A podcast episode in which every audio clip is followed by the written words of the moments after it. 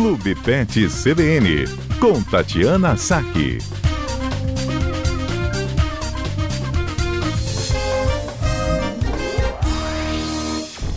Tatiana Saque, boa tarde, bem-vinda. Boa tarde, Johnny. Boa tarde, equipe CBN, aos ouvintes. A gente estava falando aqui, né? Quando vai viajar, agora em janeiro, normalmente as pessoas viajam. Normalmente não, né? Janeiro é um mês de férias, Viagem, assim, muita gente viaja, ou em outras épocas do ano. Dá uma dó a gente deixar nosso bichinho para trás, né? Que às vezes é a nossa única companhia. Mas e aí, Tati? Qual é a melhor escolha, assim? É deixar, é levar com a gente, deixa a comidinha quando a viagem for curta, ou isso não é possível, não devemos fazer em momento nenhum? Então, isso vai depender, eu sempre falo que depende da personalidade do nosso pet, depende de quanto tempo a gente vai ficar fora, depende de quem vai cuidar, né? Eu acho que tem muitas variáveis aí que, que influenciam, né? Os gatos geralmente são animais que não gostam de sair de casa.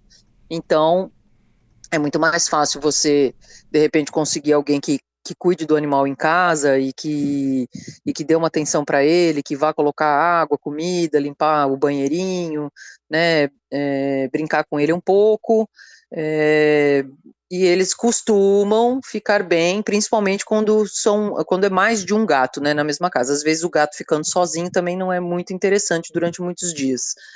É, já os cachorros eles acabam dependendo assim um pouco, são um pouco mais, digamos, dependentes do, do, tutor ou mais apegados e às vezes as pessoas não querem deixar o animal para trás e decidem levar o animal para viagem, né? E aí a gente tem que considerar, o que, que eu vou fazer? Vou deixar? Ah, eu posso pedir para alguém cuidar, posso deixar num hotel, posso deixar na casa de uma pessoa de confiança, ou se eu decidir levar ele na viagem, eu tenho que programar essa viagem para encaixar o meu pet nela né? Porque a gente percebe que hoje em dia cada vez mais hotéis é, são pet friendly, aceitam o animal é, na hospedagem, né? Se a gente for para casa de um parente, depende do parente, uhum. se o uhum. parente gosta ou não, se tem outros animais lá. Então a gente tem que considerar essas coisas. É verdade. Ô Tati, e tem alguns animaizinhos que sentem tanta falta que eles não se alimentam. A gente vai e aí o bichinho não para de comer, como se estivesse doente ali. Nesse caso, que a gente pode fazer? É, vídeo chamada? Tenta colocar o que não está normalmente no cardápio desse animal todo dia, né? Dar uma comida que não seja ração. É, normalmente, assim, a, gente fala que eles não comem, né? Mas muitas vezes eles comem pouco. Eles acabam comendo menos do que o habitual, mas comem pouco. É, é, é, e aí, assim, a gente pode tentar estimular com algum agrado, né? É, colocar um, um, complemento na ração, um patezinho, uma coisa que seja atrativo para o animal. Tentar associar a alimentação com um reforço positivo. Ah, vamos passear, dar uma volta com o cachorro, depois na volta dar, dar uma comida. Né? Agora, se o animal realmente for muito apegado, ou às vezes se o animal tiver um problema de saúde, alguma coisa mais crônica, também a gente tem que considerar isso que isso isso como uma coisa que pode vir a piorar, por exemplo, quando eu for viajar, né? E aí esse animal ele pode precisar de um de um cuidado especial. Mas geralmente os complementos na ração costumam ajudar bastante. Você falou aí sobre a questão do parente. Ó, depende do parente. Às vezes o parente não quer, mas às vezes ele não tá nem aí. Pode trazer seu pet para cá. Mas você mora sozinho, tem ali uma rotina e de repente vai para uma casa cheia de criança, com muito barulho. Isso pode mudar ali, fazer o, o animal mudar o comportamento? Pode, tem todos esses fatores, né? Assim, a gente tem que considerar para onde a gente vai, né? Como que, como que é o ambiente onde eu estou indo, é, se, esse, se o meu animal vai gostar de estar lá, porque a gente também às vezes esquece de considerar esse tipo de coisa, né? Se, uhum. ah, meu animal vai gostar de estar lá no meio de, sei lá, vou para um sítio com, vou para uma chácara com 50 pessoas, né? Será que meu animal vai estar à vontade nesse lugar? Ou será que é melhor ele, ele ficar num local onde ele se sente mais, mais seguro, mais tranquilo?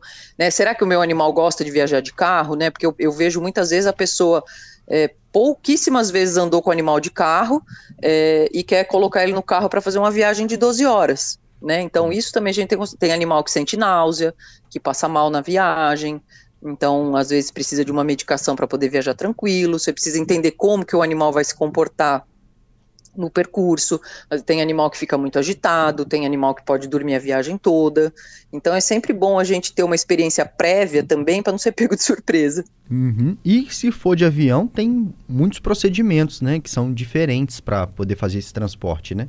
É, se for de avião ou de ônibus, aí o ideal é você se programar com bastante antecedência, entrar em contato com a empresa que vai fazer o transporte, ver quais são as regras, porque muitas vezes as regras mudam de, de empresa de aviação, empresa de, de ônibus é, ver se tem vaga, porque muitas vezes é, o avião ele só pode transportar dois animais, ou o ônibus também só pode transportar dois animais.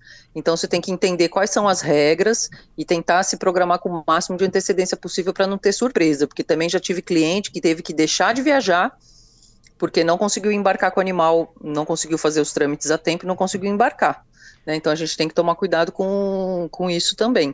Agora, no carro, às vezes a gente tá ali, o bichinho tá tranquilo, começou a viagem, tá de boa, às vezes até do lado de fora da caixinha. Não pode fazer isso, né, Tati? Ele pode cair em cima ali do pedal, pular para o seu lado e te atrapalhar todo ali na direção também, né? É, tudo pode acontecer, né? Inclusive nada, mas pode acontecer tudo. Então a gente tem que tomar cuidado. Assim, é, o Código Brasileiro de Trânsito ele diz que você não pode andar com o animal solto dentro do carro, né? Que ele tem que estar, tá, que ele tem que estar tá, é, ou na caixa de transporte ou no cinto de segurança, porque às vezes o animal ele pode é, entrar no, no, pedal do carro, ele pode se assustar e, e ter uma reação é, estranha. Já vi animal cair da janela do carro. É, se enfiar no banco e você debaixo do banco e você ter muita dificuldade para tirar ele dali. Então o ideal é que assim, o o cão ele seja transportado ou na caixinha de transporte ou nos cintos de segurança que existem, né, nos, nas, nas cadeirinhas, tem, tem vários componentes aí que a gente usa para fazer o transporte no carro. Os gatos, é, o ideal é realmente dentro da caixa de transporte, que aí ele está confinado direitinho no espaço, e o, qualquer outro tipo de animal também, dentro da sua gaiola, da sua, da sua caixa, bem protegido. Né, pra, é, é proteção para eles e proteção para quem está viajando.